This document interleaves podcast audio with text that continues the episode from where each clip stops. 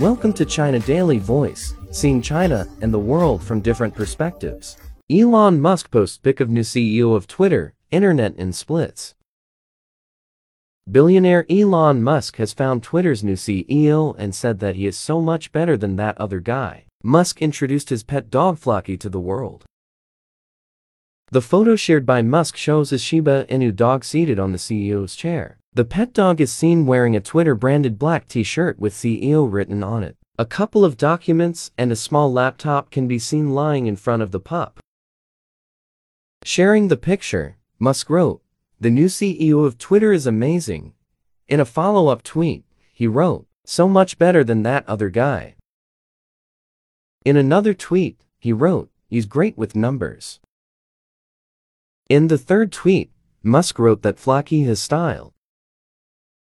The post triggered hilarious reactions on Twitter. A user commented, I guess he was the only one crazy enough to take the job. Another user wrote, truly inspiring how Floki went from fetching balls to having interns fetch him coffee. I want to be like him when I grow up. In October 2022, Musk fired chief executive Parag Agrawal. Mr. Agrawal went to court to hold the Tesla chief to the terms of a takeover deal he had tried to escape. He also laid off nearly half of Twitter's workforce after his $44 billion takeover of the company. In December, he said he will resign as Twitter CEO as soon as he finds someone foolish enough to take the job.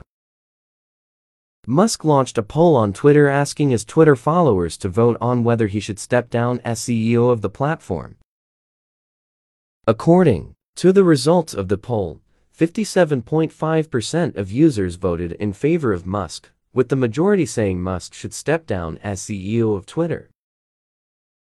Among the 17.5 million votes cast in Musk's 12-hour poll, which closed early Monday, 57.5% were in favor of his exit, with 42.5% indicating he should stay.